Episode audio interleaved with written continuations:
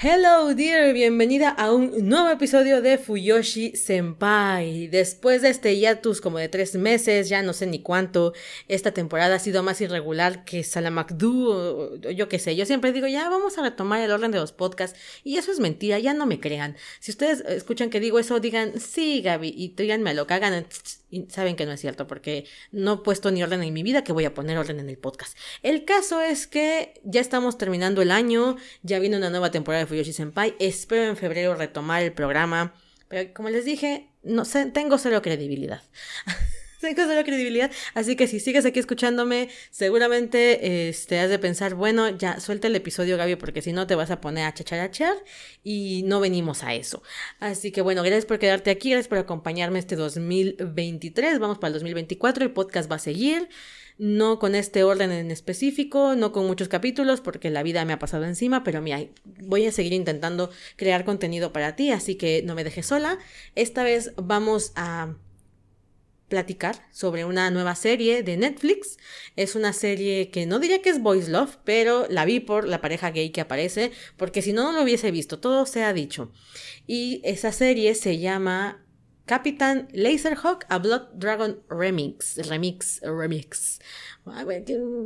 Yo qué sé, o sea, Capitán Laserhawk. Em, para mí fue una sorpresa, les voy a ser franca. Está en Netflix, como dije, estrenó apenas hace un mes, yo creo, como serie de televisión, como serie de streaming. Y la vi en dos días. O sea, me gustó tanto que la vi en dos días, es algo que no esperaba que sucediera. Y dije, mira, no está teniendo como muchísimo boom en redes sociales, casi no escucho que hablen de ella. Entonces dije, voy a aportar mi granito de arena por si alguien quiere verla. Y pues que sepan de qué va. Y si no van a encontrar donde hay un review con spoilers, pues bienvenida. Este es tu podcast con spoilers. Espero que nos encontremos en un siguiente capítulo. Si es la primera vez que estás aquí, eh, me presento, soy Gaby Figueroa. Llevo unos 18 años consumiendo contenido Voice Love, soy Fuyoshi de la vieja generación y me gusta mucho hablar de este tipo de historias, así que quédate, siéntate, toma tus palomitas, barre la casa, haz la comida, mientras yo te voy contando anécdotas de la vida junto con el review de Capitán Laserhawk. Te voy a avisar cuando empiecen los spoilers por si quieres ir a verla este, y quieres sorprenderte con los giros de tuerca que tiene la historia te voy a recomendar que la vayas a ver porque este podcast está plagado de spoilers. Te voy a avisar cuando empiecen, pero mira, este es campo minado una vez entramos. Así que vamos a comenzar y que corra la cortinilla. Las Fuyoshis tenemos la razón. Sorry, not sorry. Always do it on my own, so I gotta get through it. And the only thing I know is to love what I'm doing. Never give up, never slow till I finally prove it. Never listen to the no's, I just wanna keep moving. Keep my head up when I act. Head up, that's a fact. Never looking back. I'ma keep myself on track. Keep my head up, staying strong. Ok, Capitán Laserhawk. Resulta que el otro día andaba yo en Facebook, en mi perfil personal. La gente dice que Facebook ya murió. Es probable, pero yo de partir de estar en grupos de Facebook, no sé por qué me la vivo en Facebook. Entonces, bueno, andaba yo en Facebook y una, una colega, que de hecho tuvimos aquí en el podcast, si mal no recuerdo, eh, vino de entrevistar porque era parte de las autoras de Mm, Amarra del Más Allá. Si no lo han visto, está en Webtoon por si quieren echarle un ojo. Ella publicó una imagen en la que estaban dos personajes en, en, una cama, ¿no? Y uno era un macho alfa pelo en pecho, cabello largo, y el otro era un delgado hombre de cabello negro con un ojo biónico. Y yo dije, eso me interesa. No sé si por el ojo biónico o por el hecho de que el otro parecía un sugar daddy. Y bueno, ustedes saben que me encantan las parejas con diferencia física, es decir, que uno sea más alto, más fornido y el otro sea más delgado y más bajito. Entonces yo dije, oye, eso me interesa. Y fue como que la vi por así como por encima la imagen y ella estaba comentando que estaba muy contenta de que hubiese una serie que hubiese una pareja, otra pareja BL, ¿no? Y pasó. Yo el otro día entré a Netflix, creo que estaba yo sola, estaba yo sola, estaba yo así como, eh, ¿qué veo, no? Y entonces me metí a Netflix, eh, iba yo a ver Pluto, que es la serie que tengo pendiente, que si ya saben que me gusta Pluto, tenemos un podcast de Pluto aquí abajito, sin spoilers justamente, en el que me pongo como pues a reseñar todo el manga, y ahora que salió el anime, dije yo vamos a verlo. Pero eh, vi el primer capítulo, me refiero a que vi el time del primer capítulo, y cada capítulo creo que duraba una hora y algo, y dije, a la madre, Entonces, como que no me animé de, lleno a entrarle a, ver Pluto y que algo más ligero en ese momento. Y entonces voy así en, la, en la, navegación y ya ven que te recomiendan Netflix series que vayan como pues con tu perfil. Y me recomienda Capitán Laserhawk. Y entonces yo, yo veo la portada y digo, creo que esta es la imagen, creo que esta es la misma serie de la imagen que, que subió esta amiga mía, en la que había una pareja BL. Entonces dije, bueno, vamos a ver, no sé, hay una pareja BL, me interesa.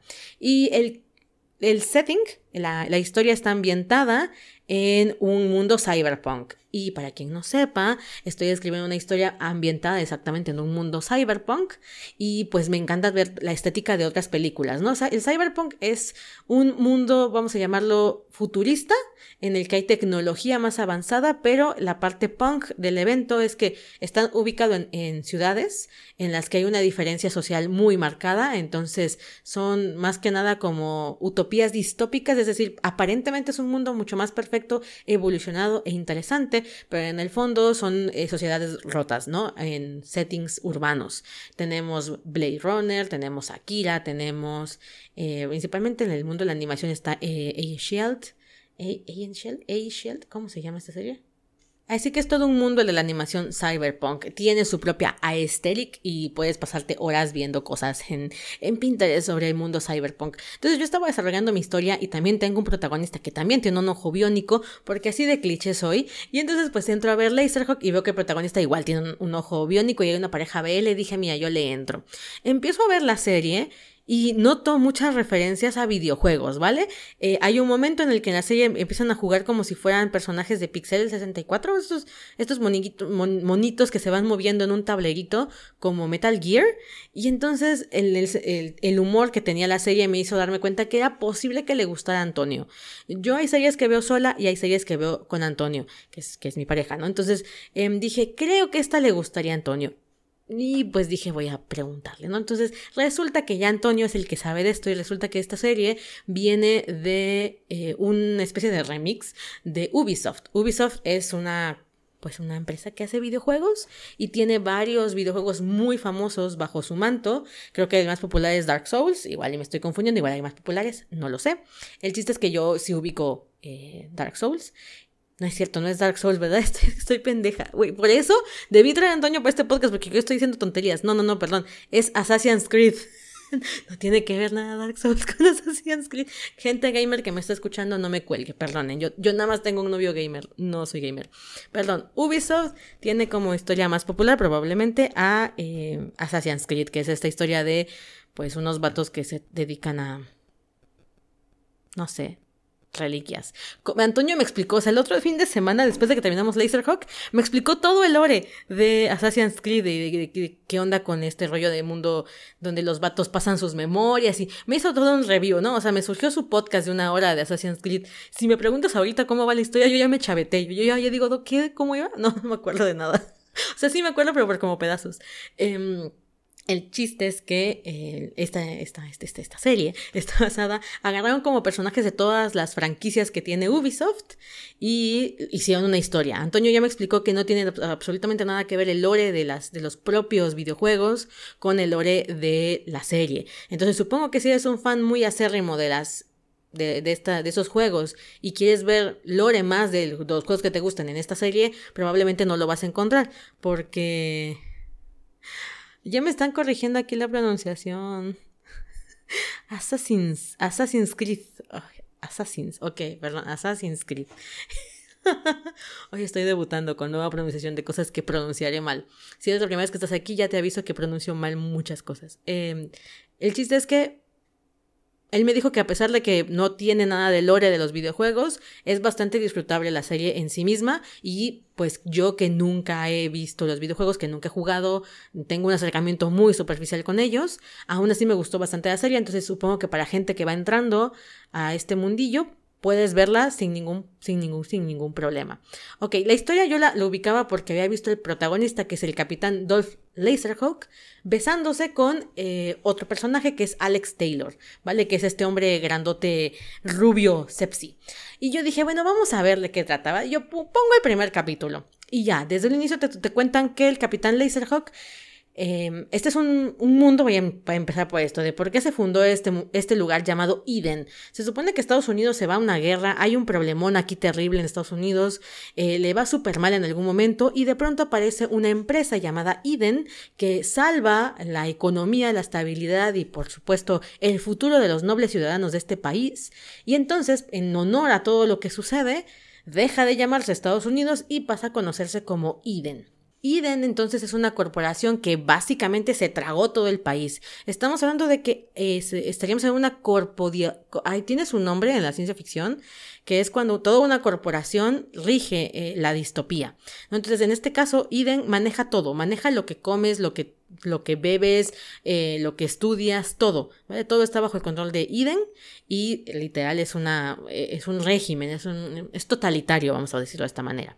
Entonces la historia empieza con un vato, una presentación de un hombre que está diciendo que la, revolución está esperando a la gente, que no puedes continuar bajo el zapato de Eden, ¿no? que hay más cosas allá afuera y que Eden sabe todo de ti y lo van a utilizar hasta el último momento. No trabajas más que para Eden, por tanto no existe la libre, no, no existe el libre albedrío todo lo que elijas habrá sido preconfigurado por Eden, ¿no? Entonces, este es un hacker que te dice que te unas a la revolución y entonces literal le, lanzan misiles y al parecer pues lo matan. Este vato, que déjenme que me acuerde ahorita el nombre, porque va a ser como súper relevante toda la historia, es Marcus Holloway. Marcus es el líder de los anti-Eden, el movimiento de resistencia, ¿no? Y se supone que este personaje está basado en otro que sale en Watch Dogs 2. A mí no me pregunten, yo literal esto sí no tengo ni idea. Eh, las referencias y los guiños mm, son para los fans, yo nada más voy contando la historia. Entonces, bueno, eh, Marcus Holloway es este vato que llama a la revolución. Y de ahí nos brincamos con el capitán Dolph Laserhawk, Laserhawk, que es el protagonista, que es un soldado un super soldado fugitivo. Al parecer, según lo que te cuenta Eden, pero que no sé si es verdad o mentira, porque literal es un programa que te pone la, serie, eh, donde te presentan el pasado eh, turbio y loquísimo del capitán Laserhawk. Entonces yo no sé si es verdad o mentira, porque ya sabemos que no todo lo que dice la televisión es cierto. Entonces eh, presentan este programa y ahí te explican supuestamente que Laserhawk fue salvado de las calles, fue entrenado por Eden para ser un super soldado y en algún momento mordió la mano de quien le dio de comer, es decir, de Eden, y escapó, ¿no? Y ahora se volvió un terrorista. Y sí, la historia comienza con él y Alex Taylor. Eh, eh, decidiendo robar bonos, ¿vale? Decidiendo robar bonos em, de dinero que son, no son rastreables, lo que les permitiría como escapar. Déjenme que me acuerde exactamente qué es lo que tienen que robar. Recuerdo que tienen que robar algo en la historia que es como su pase de salida de Eden, para ser ahora sí felices y libres. Y hay unas escenas súper homosexuales al inicio. Alex Taylor y, Capitán Laserhawk llevan juntos, entiendo que como dos años de relación de pareja. Al parecer, esto no está explícito en la historia. Eh, Laserhawk escapa de Eden y llega todo madreado a un bar gay. O sea, el, el vato iba buscando a quién asaltar, pero era de estos asaltantes que, que lo empujas y se cae de lo mal que está el tipo, ¿no? Entonces llega a este bar y conoce a Alex Taylor, que es el que está en la puerta, y es el que lo, abraza cuando el vato se, cae enfrente de él. Y al parecer, a partir de ahí, de ese pequeño encuentro fuera de ese bar, empieza su relación eh, de amistad. Supongo que poco a poco se va a convertir en una relación de amor. Entonces, ellos son pareja y están haciendo este atraco juntos para escapar de Eden. ¿no? Entonces, yo estaba viendo la serie y le digo a Antonio, ay, qué, qué bonito, ¿no? O sea, es una pareja como ya madura, eh, ya están juntos desde algún tiempo, tienen proyectos eh, juntos a futuro y encima las escenas homosexuales están bien lindas. Eh, el, capitán Laserhawk es un vato que tira a matar, ¿vale? O sea, es como tú, tú, tú. Es, eh, como el badass de los dos y el otro es el conductor, ¿no? Entonces hay escenas de acción muy buenas. Hay una comedia que. La comedia de, de Capitán Laserhawk o te, o te gusta te, o te, choca. Yo siento que a mí me gustó bastante porque es una comedia media tonta, como muy de pastelazo en algunos momentos, pero que se siente interesante, se siente novedosa. Y la serie también juega con el tema de la animación, intercalando pedacitos como de videojuegos, que supongo que hace referencia a las historias de donde vienen los personajes. Pero hasta ese momento, pues no había pasado nada, ¿no? Entonces eh, ellos planean el atraco, hay escenas de acción. Eh, es una animación norteamericana. Sin embargo, se nota que bebe muchísimo del anime, entonces sientes que estás viendo un anime nada más que en inglés. Yo lo vi en español, por cierto. Yo me vi eh, Capitán Laserhawk en español.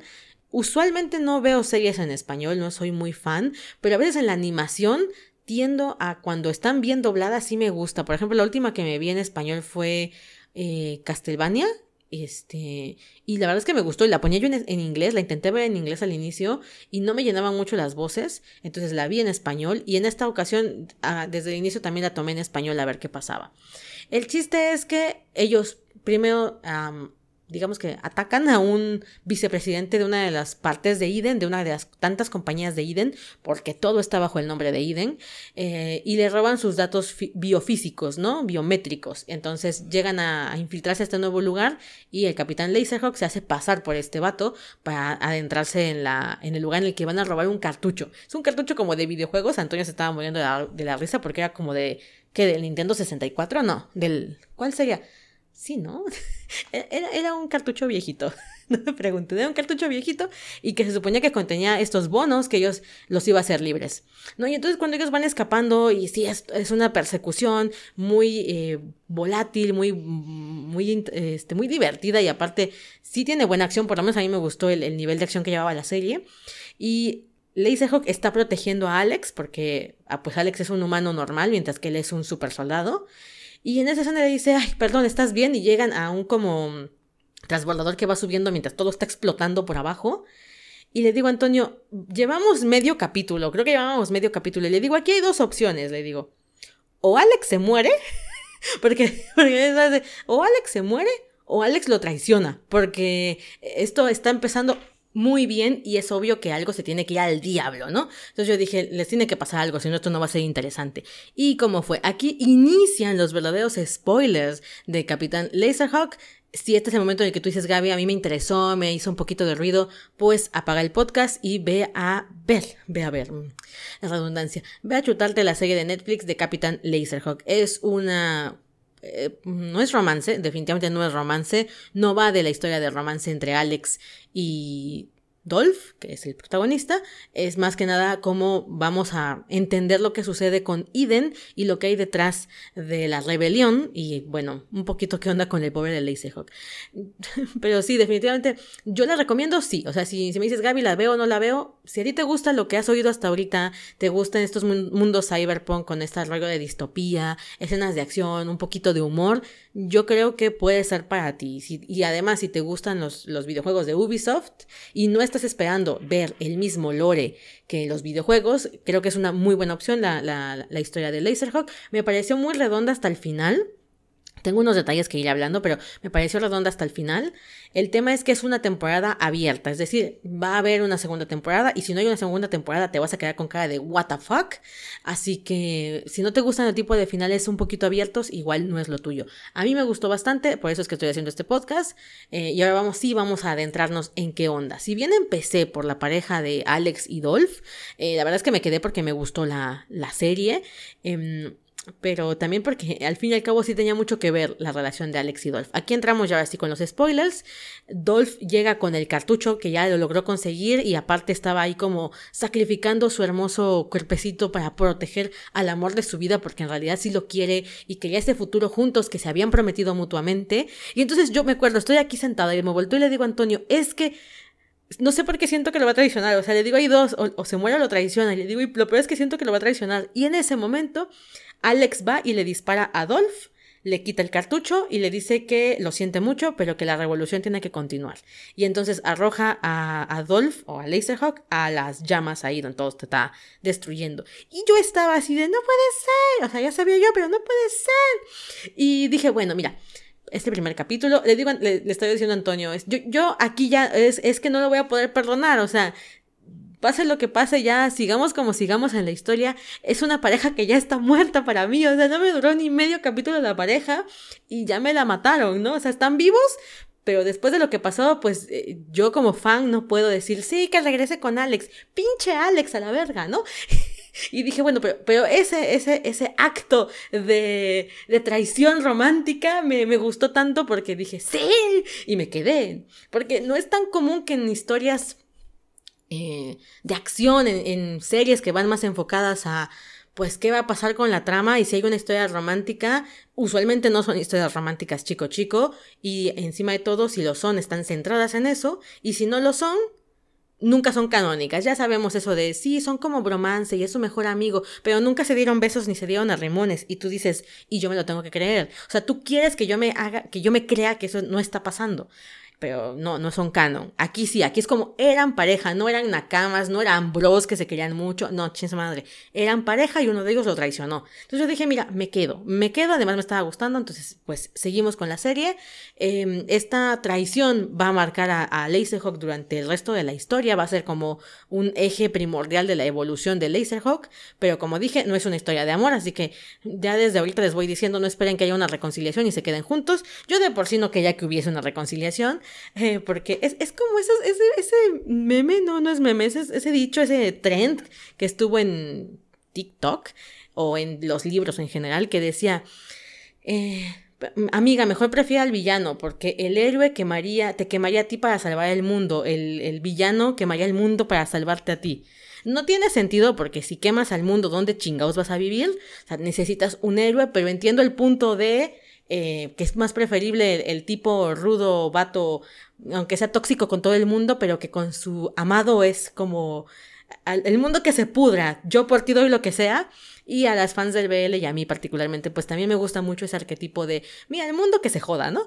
Pero en este caso, pues entiendo el, el punto, entiendo por qué era como necesario este asunto y por qué era que Alex tenía que, que sacrificar a Adolf. Pero yo decía, no, que no se queden juntos, ya que encuentra el amor en otro lado. Punto y aparte, la chingada de Alex Taylor.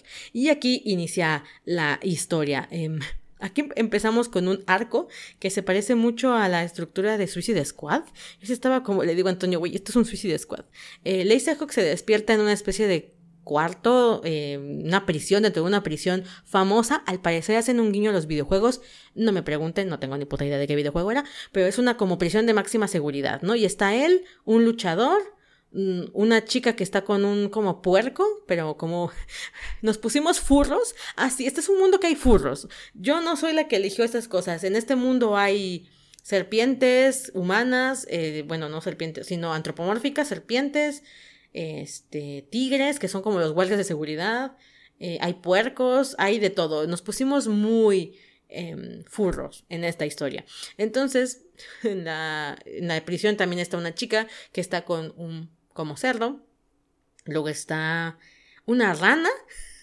Uy, la rana, no manches, la rana. ¿Cómo se llamaba la rana? Fue mi personaje favorito, pero déjenme ahorita que me acuerde de la rana. Eh... Aquí está Bullfrog. Es una rana híbrida francesa. Asesina.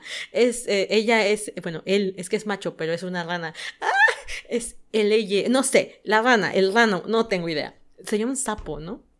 Pero es la rana, whatever. Es una rana asesina de Assassin's Creed. Em, que viene, es el último ¿cómo, dice la rana? Que es el, el último heredero de, su estirpe, de su grupo, es francesa y pues es un asesino experto, ¿no? Eh, tiene su capuchita de Assassin's Creed. Yo nunca he jugado Assassin's Creed, pero sí he visto como el lore y como imágenes en algún momento y se imagina esa capuchita que tiene que es como muy icónica, bueno, la rana la tiene. Yo, yo al inicio estaba como, güey, hay una rana en el equipo, o sea... pues es que todos eran humanos y de pronto hay una rana, ¿no? Y hay un personaje que dice, es una puta rana. Y yo, eso yo, yo, yo, yo soy ese personaje, o sea, esto es una puta rana. Y me está hablando. Y bueno, eh, la rana es el mejor personaje. Bullfrog es el mejor personaje de la primera temporada de Capitán Laserhawk. Todo hay que decirlo. Entonces, ya se une este equipo y aparece Sarah Fisher, ¿vale? Sarah Fisher es la líder, la, la, jefa de seguridad de, la prisión, de la Supermax Prison. Y esta jefa decide hacer lo mismo que en Suicide Squad, les pone una bomba en la cabeza a cada uno de estos vatos y los manda a una misión porque ella no puede hacerlo. Ella está, digamos que, trabajando a espaldas de Eden y quiere robarse una pistola de portales. ¿Vale? Resulta que en este mundo hay como diversos portales que se abren eh, y pues como que se cruzan los mundos, ¿no? Entonces esta pistola permite abrir portales y permitiría traer pues aliens medios feos que pudieran atacar y crear un caos total, ¿no? Entonces ella quiere recuperar esta arma y para eso necesita a este nuevo equipo a que vamos a llamar Suicide Squad 2. ¿No? Creo que le ponen un nombre al grupo, pero me pareció tan irrelevante que ni siquiera me acuerdo. El chiste es que este equipo, pues, no está muy interesado, se ve que es gente que no tiene ni puta idea de lo que está haciendo, y son mandados a esta misión. Aquí resulta que aparece em, otra vez Alex Taylor, que es la forma en la que convencen a Laserhawk de involucrarse en esta misión. O sea, Laserhawk después de que despiertas, o sea, imagínate, tú despiertas, estabas hace dos, hace dos minutos, estabas en plan de voy a fugarme con el amor de mi vida de esta maldita distopía y resulta que te traiciona y despiertas todo moribundo en una cama de una máxima prisión de seguridad, de una prisión de máxima seguridad y pues tienes el, tiene el corazón roto, está destrozado por dentro y entonces cuando la morra esta lo amenaza a la Sara y le dice, mira, ¿te puedo detonar la cabeza? El vato le dice, mira, detónamela, me vale ver, o sea, me quiero morir al chile, me quiero morir, si quieres presionar el botón, presiónalo porque yo ya no siento, ¿no? Y entonces Sara lo que hace para convencerlo de participar en la misión es decirle que puede encontrar la verdad de por qué fue traicionado por Taylor, ¿no? Por Alex Taylor. Entonces ella lo convence de esta manera y él es el, que va a entrar a, robarse la pistola. Él, él, tiene como la parte más primordial, los demás van a estar matando gente, este, distrayéndola, desactivando el sistema de seguridad, como si fuera un haste, un atraco, pues una, una, estructura así tiene el capítulo. Y él es el único que tiene que entrar al final de todo para robar el arma y dejar como una, una cosa falsa ahí para que no se enteren que, que, fue reemplazada el arma, ¿no? Entonces ya todo va saliendo para el, para el carajo, o sea, todos van fallando sus misiones, todos son... Es una bola de ineptos de este equipo. Antonio me decía, oye, es que aquí matan a los personajes como, como cambian de calzón. No te duraban ni un ratito. O sea, apareció un personaje y cuando viste ya lo mataron. Bueno, pues algo así pasa en esta misión. Em, los otros personajes que van entrando van muriendo poco a poco. El, luchador muere, muere, enseguida, no duda nada. La otra chica que aparece junto con el puerquito también se mueren a lo largo de este capítulo. El tema es que cuando Laserhawk entra para tomar la pistola de cambio de, de, apertura de portales, escucha que hay dos vatos follando en el cuarto de atrás, ¿no? Y entonces ve un puro en la mesa del villano, llamémoslo así, que el villano, que déjeme ver si, me, si vengo aquí el nombre, el villano se llama no. No me acuerdo cómo se llama, el villano de esa parte. Antonio hasta me lo enseñó en su versión original de videojuegos y no tiene nada que ver con el de la serie. El de la serie es un... Eh, es líder de una mafia, el líder como de la mafia principal de Eden. Tiene como mucho poder, es eh, extremadamente... como promiscua y muy gay, exageradamente gay, ¿no? Entonces ya llega, eh, llega Laserhawk, toma la pistola y en eso escucha que alguien está follando ahí atrás. Pagamin, thank you. Pagamin es el, Pagan-min es el malo de esta historia. Eh, es un lord del crimen y está basado en un personaje de Far Cry 4, ya. Está basado en un personaje de Far Cry 4. No he jugado el juego. Entonces Antonio sí me decía, mira, no se parece en nada al personaje, pero pues es el mismo, se supone, ¿no? Y pues yo, yo, yo esto parecía novela mexicana en ese momento. De no ser por todas las muertes de, de lo que estaba sucediendo, parecía novela mexicana, porque Laserhawk ve el puro y huele el puro, así como en, en un momento de ¿quién es esta desgraciada? Huele el puro y dice Alex Taylor, ¿no? Y entonces se voltea y Sarah Fisher le está hablando por el micrófono de la, de la misión y le dice, para, aborta la misión, aborta la misión, a sus compañeros ya los habían atrapado, todos habían ido al carajo, y Laserhawk, en vez de hacerle caso, patea la puerta y descubre a el amante que lo traicionó porque le disparó tres balas en el pecho, follando con el malo de la historia, que es en este caso, bueno, o en este momento, eh, Pagan Min.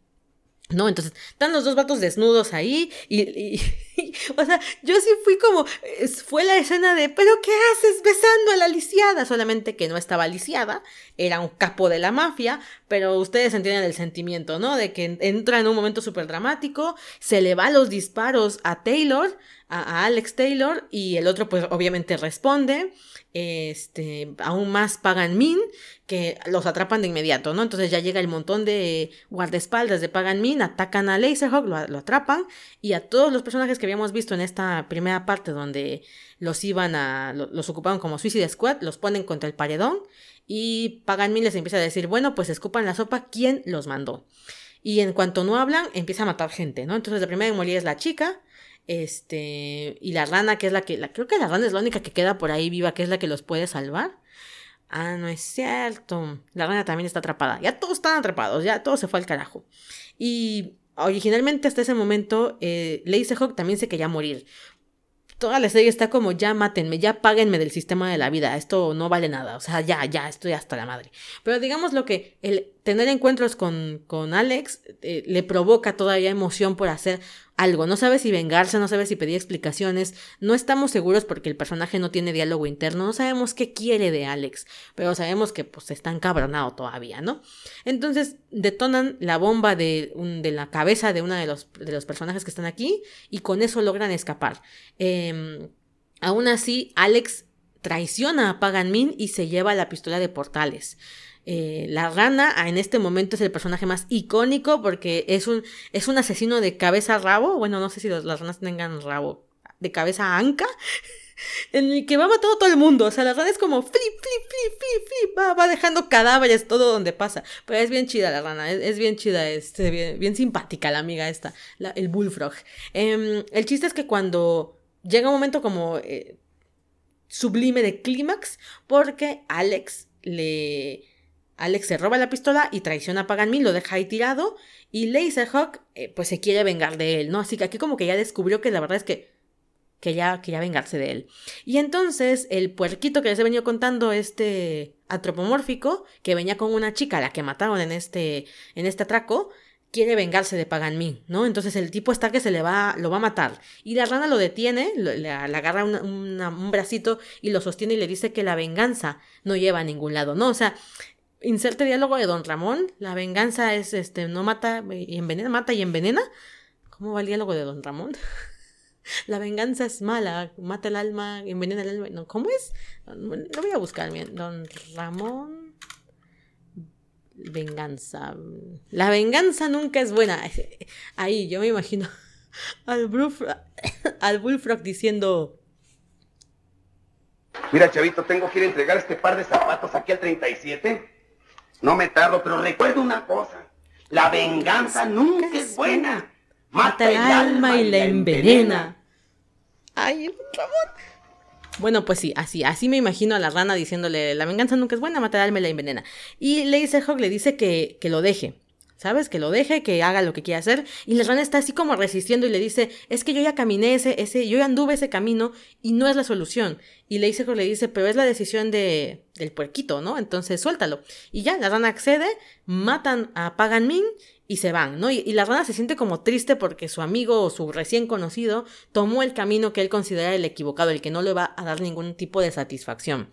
Regresan a la base, su misión fue un total fracaso, la, perdieron el arma, perdieron a una de las integrantes, este, ahora todo el mundo sabe que están ahí y em, cuando ellos este, regresan ahora tienen una nueva misión y es averiguar qué es lo que está planeando justamente Alex Taylor, porque aquí es donde cha cha chan descubrimos que el nuevo, nuevo dirigente de los anti-Eden, él es Alex Taylor y se robó esta arma de portales para desatar el caos en Eden. Literal, abre un portal de donde empiezan a salir un montón de cosas feas. No me pregunten, es, eh, son como son como conejos radioactivos gigantes sin pelo que salen de la dimensión X y que se empiezan a comer todo, ¿no? Se empiezan a comer todo y a matar y masacrar gente. Entonces Sarah Fisher le dice al equipo que queda que todo esto es su culpa, que si ellos hubiesen eh, detenido a porque la misión era no matar a Pagan Min y nada más intercambiar el arma. Y como ellos al fin y al cabo terminan matando a Pagan Min, terminan eh, destapando su coartada, terminan eh, dejando el arma en manos de Alex Taylor, ya no nada más queda en manos del criminal que era eh, Pagan Min, que era el jefe de la mafia, sino que pasa a las manos del dirigente actual de los, de los revolucionarios anti-Eden, que en ese momento, hasta ese momento no sabíamos que era el exnovio de de eh, Hawk, ¿no? Entonces, tenemos un Lovers to Enemies. A mí me flipan los Lovers to Enemies, pero no si lo traicionaste así, cabrón. Pero bueno, este, el chiste es que, que en eso van. Ahora, aquí aparece un nuevo personaje que se llama, em, bueno, no aparece, sino que está desde el inicio, que es Rayman. Rayman, al parecer, también es un personaje muy conocido de la franquicia de Ubisoft. Yo hasta esta serie no tenía ni idea de que existía. Eh, y el personaje es como muy para juegos infantiles, muy juegos de, niños, como de plataformas, como si fuera Mario. Eh, pero aquí tiene un personaje bien oscuro. Eh, Rayman es un alien que viene del mundo de donde vienen los conejos estos radioactivos que se llaman rabbits. Que les digo que son conejos mutantes, él viene de esta misma dimensión, cayó aquí a, a, Eden y poco a poco fue subiendo en la escala a partir de, pues, de hacer cosas, ¿no? De estudiar y de prepararse y resulta que ahora es la voz de Eden, él es el conductor del programa estelar de Eden, bueno, tiene muchos programas estelares y Rayman siempre es como la voz, es como la imagen de lo que es Eden actualmente, entonces toda la gente relaciona a Eden con Rayman. Y es un presentador de TV que pues básicamente es un corrupto, es, o sea, encubre cosas que hace el gobierno, eh, maquilla la realidad porque presenta noticias falsas, todo lo que se de lo que se presenta en las, en las noticias y en los telediarios de, de, Eden, pues es mentira porque está manipulado por el gobierno, ¿no? Y aparte es obligatorio que lo veas. El programa de Laserhawk, donde se explicaba quién era Laserhawk, eh, si no lo veías te penalizaban con 30 puntos, ¿no? Entonces, así de dictatorial es este lugar y Rayman era como la voz cantante de los programas. Y bueno, resulta que Rayman es, pues viene, viene de esta dimensión X, entonces hay una especie de crítica al tema de inmigrantes, al tema de migracional. Y pues Rayman es un inmigrante básicamente, o sea, es un alien, pero es una, especie de refugiado, es una especie de, pues, de inmigrante que fue subiendo en la escala social y por eso están como, es como el, el alma de la fiesta porque es como, oye, sí, todo el mundo tiene la oportunidad de escalar en este sistema, hasta los refugiados aliens como es Rayman, ¿no? Pero en el fondo tenemos a otros inmigrantes que son como los... Eh, son esclavos, de hecho, los eh, híbridos tienen su nombre en la serie, que este, para este podcast les vamos a decir furros. Los furros eh, trabajan para Iden, trabajan para las, las, personas de Iden, para los residentes de Iden, y ellos básicamente son esclavos, ¿no? No les pagan, les pagan muy poco, y son como discriminados. Entonces, es por eso que el movimiento anti-Iden quiere utilizar a los refugiados, a los inmigrantes, para levantarse, para que se mueva la gente y hagan algo. Entonces empieza una nueva campaña de parte de los anti-IDEN a regalar em, lentes para una función de lucha libre. No sé si es lucha libre o como MF, MMFA, una cosa así, y empiezan a regalar estos este, lentes para la gente y el equipo de Sarah Fisher se da cuenta que hay algo raro, pero en lo que lo detectan las cosas se empeoran. Entonces ellos en su siguiente misión tienen que detener lo que sea que esté pasando con estos lentes y otra vez les sale para el culo, ¿no? Em, llegan a, a, este ring de boxeo donde se va de boxeo, de artes marciales, no sé qué es, para detenerlo, cuando se activa el patrón de los lentes y que es una especie de control mental que hace que la gente empiece a atacar a todo lo que sea híbrido, o sea, a todo lo que parezca un híbrido, ellos lo ven como una amenaza potencial. No recuerdo qué es lo que ven en los lentes. Creo que ven a los rabbits, a los conejos estos, y entonces pues se ponen violentos con ellos. Y pues se hace una masacre ahí en el, en el estadio, en la cosa esta cuadrilátero donde estaban eh, peleando, se arma un desmadre, empieza a matar gente y Laserhawk y su equipo, la rana, o sea, Bullfrog, el puerquito y él, creo que ya son los únicos que quedan, ¿no? Tienen como diferentes eh, misiones, objetivos en esta misión ¿Hay alguien más que esté faltando? Ya creo que no.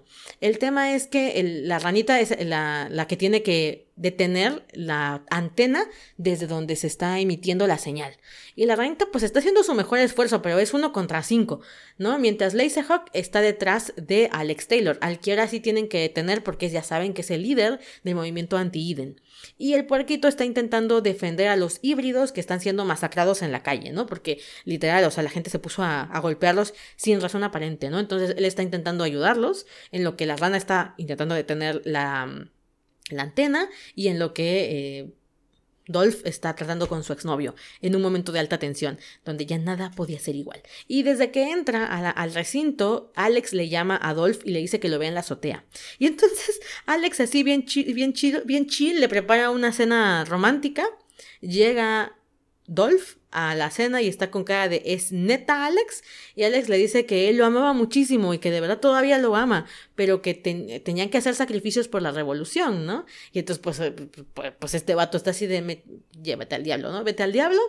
Eh, también lo culpa porque sus métodos no son los más ortodoxos posible, o sea, él decidió hacer toda esta masacre de los híbridos para que la gente despertara, para que la gente se diera cuenta del control que ha tenido la gente normal de Eden, es decir, la gente ciudadana de Eden, con la gente que no tiene el estatus de ciudadano, como los aliens, los inmigrantes, los híbridos, ¿no? Entonces, eh, quería hacerlos despertar, pero para hacerlos despertar manipuló a la gente normal para que golpeara a los híbridos. Entonces, Laserhawk le dice que no puede...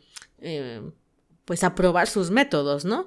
Y se acuerda que ya la ranita, porque la, ranita, Bullfrog, antes de ir a esta misión, ya le había dicho, güey, la venganza no es buena, mata el alma y la envenena, o sea, ya le había dicho, como amigo, pues le dijo, yo entiendo lo que estás pasando, pero créeme que después de que logres tu venganza, no va a quedar nada dentro bueno en ti, o sea, no vas a haber conseguido realmente nada y lo único que vas a haber gestado ha sido un rencor un odio y un vacío terrible, ¿no? Y le, no le hace caso. Ahora aquí hay un detalle que se me había pasado comentarles. Bullfrog tiene una habilidad especial. Aparte de ser un super ninja asesino tatatá francés, resulta que él escupe burbujas. él forma burbujas en su garganta, o ve tú a saber en dónde, y las escupe.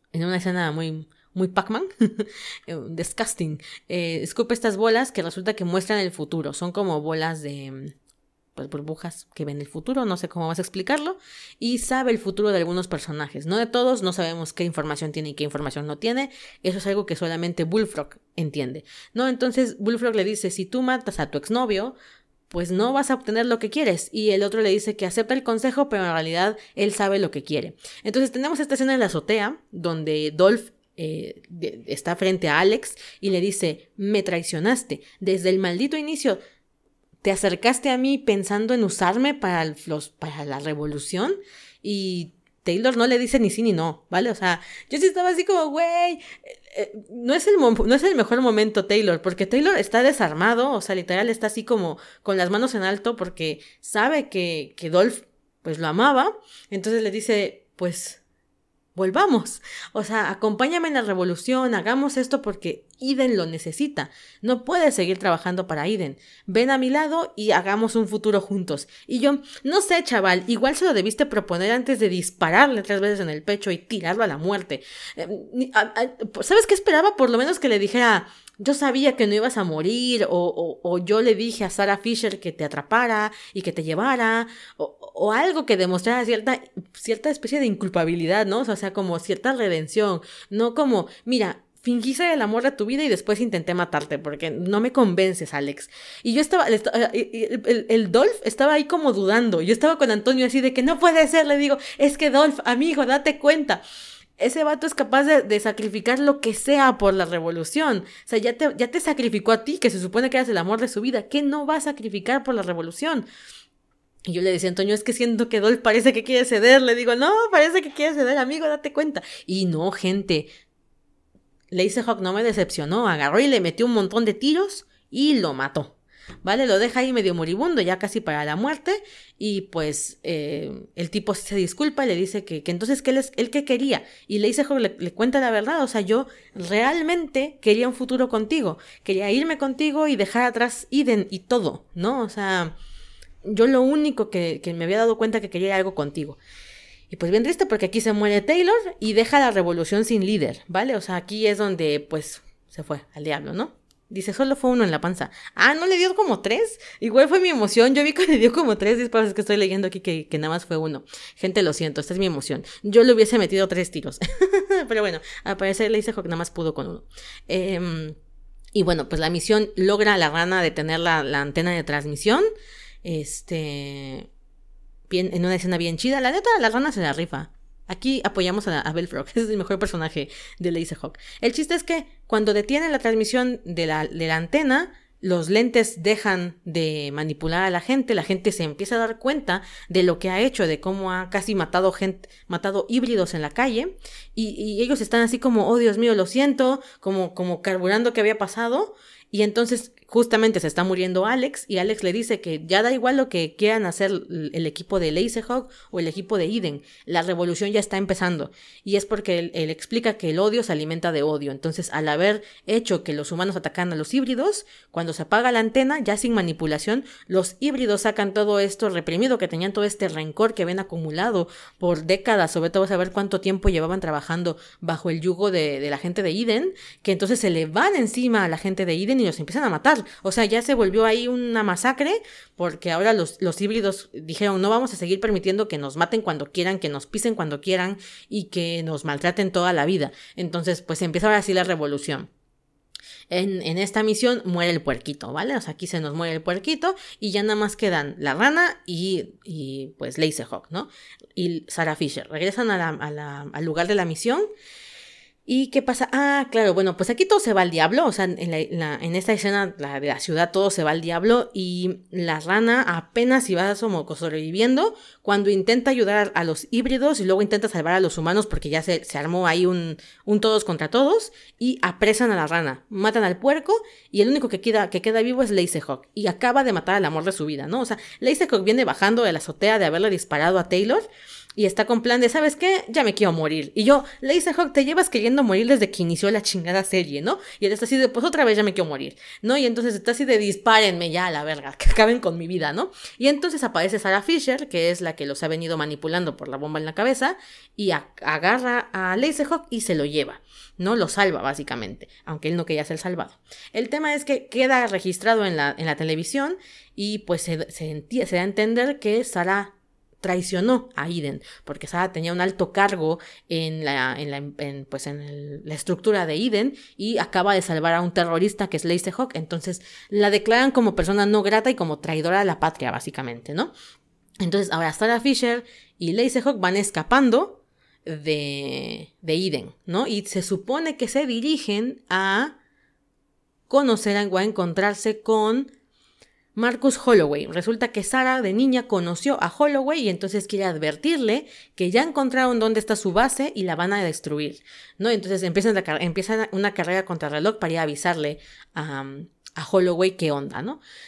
Y ayuda a Hawk, a quien se le había destripado el cañón que tiene en el brazo, tiene un brazo robótico, entonces lo desarma y supuestamente lo actualiza y le da nuevas como funciones y lo repara.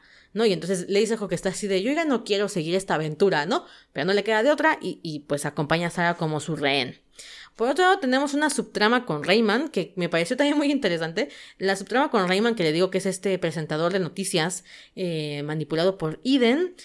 Él tiene una entrevista con Red. Red es un Ninja Six, eh, un, un equipo de Power Rangers no me pregunten, yo no tengo idea. O sea, hay un, equipo de Power Rangers que se, se, encargan de detener a los malos. Son el equipo que entró a, las, a la línea de defensa cuando invocaron a los conejos interdimensionales.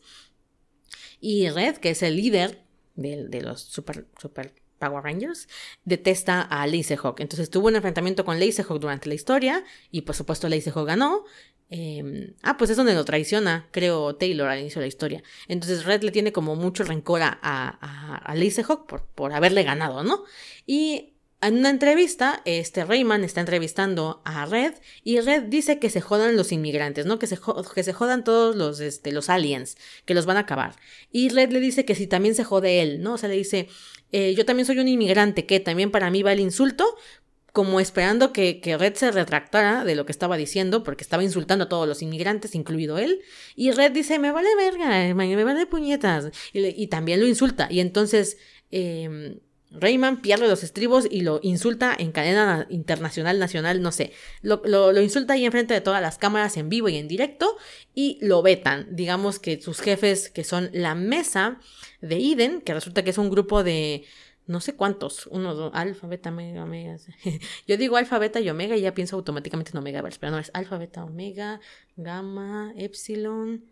Creo que son ocho los miembros de la mesa de Eden, que van todos encapuchados y es como la santa mesa, o sea, son los que dirigen toda la ciudad, es los que tienen el verdadero poder y le dicen a Rayman que se tome unas vacaciones, que lo necesita, ¿no? Y entonces básicamente votan a, a Rayman de la de la empresa. Y él al principio no cree que esto sea posible porque dice, yo soy la voz de Eden, no, no me puedes correr de Eden, ¿no? Pero al día siguiente se entera, el tipo está súper drogado, alcoholizado, con prostitutas, lleva una vida de excesos a todo lo que da. Y un día prende la televisión, en, su etapa en la que lo, dieron de baja de la vida del programa, y descubre que hay un reemplazo. O sea, y es muy difícil reemplazar a, Rayman. Esto, yo me quedé con dudas de qué hicieron en la, en la temporada, porque eso no se explica ni el final de temporada. Yo creo que lo contarán en la siguiente temporada, porque hay un clon exacto de Rayman. Tú ves a todos los personajes y los personajes son como, llamémoslo así, de anime, pero todos son personas normales, ¿no? A excepción de la rana, que es una puta rana, y de Rayman, que es no sé qué es, es que tendrías que ver a Rayman para que entendieras por qué te digo que qué pedo con Rayman. Rayman es como, como, no sé, tiene, o sea, es que está hecho como de bolitas. sí, ya sé cómo explicar a Rayman. Es, es un cuerpecito como de bolitas, sus patitas son flotantes y sus manitas son flotantes y su cabecita es flotante. No tiene como cuello ni conexiones articuladas, ¿no? Pero es así, es como es el, el monito y en la historia lo explican porque viene de otra dimensión, ¿no? Entonces de pronto pues él ve que hay un reemplazo que es exactamente igual a él y dice ni modo que hayan traído otro inmigrante eh, que hable exactamente igual que yo, que piense exactamente igual que yo y que ah, se vea exactamente igual que yo. Entonces yo me quedé con la duda de si será un, un clon o qué chingados es, que es muy posible. Así que quiero ver qué pasa con esa, con esa subtrama. Bueno, el chiste es que Rayman está en el fondo de su carrera, o sea, perdió todo, perdió toda la fama que tenía, perdió el estatus que tenía, perdió el programa que tenía, así que se está tirando como a la depresión cuando alguien eh, modifica su conexión con, con, la alta esfera y le aparece uno de estos vatos de la alta esfera que le dice que busque a la rana, que la rana tiene la respuesta. Y él le dice, pero, pero, ¿qué rana? ¿De qué me hablas? ¿No? Se corta la conexión y entonces aparece que la rana va a ser enjuiciada. ¿Vale? Resulta que así como bien casual, los viernes por la noche en el programa de Rayman ejecutaban gente en vivo y en directo, los ponían en una silla eléctrica básicamente y pues, la prendían y sayonara, compadre. ¿No? Y era una un, parte del, entretenimiento de la noche, ¿no? Era como el debut estelar, como la presentación estelar del fin de, de semana. Y él había pues sacrificado un montón de gente en esa silla, yo me imagino, porque lo hacían pues como parte del, show.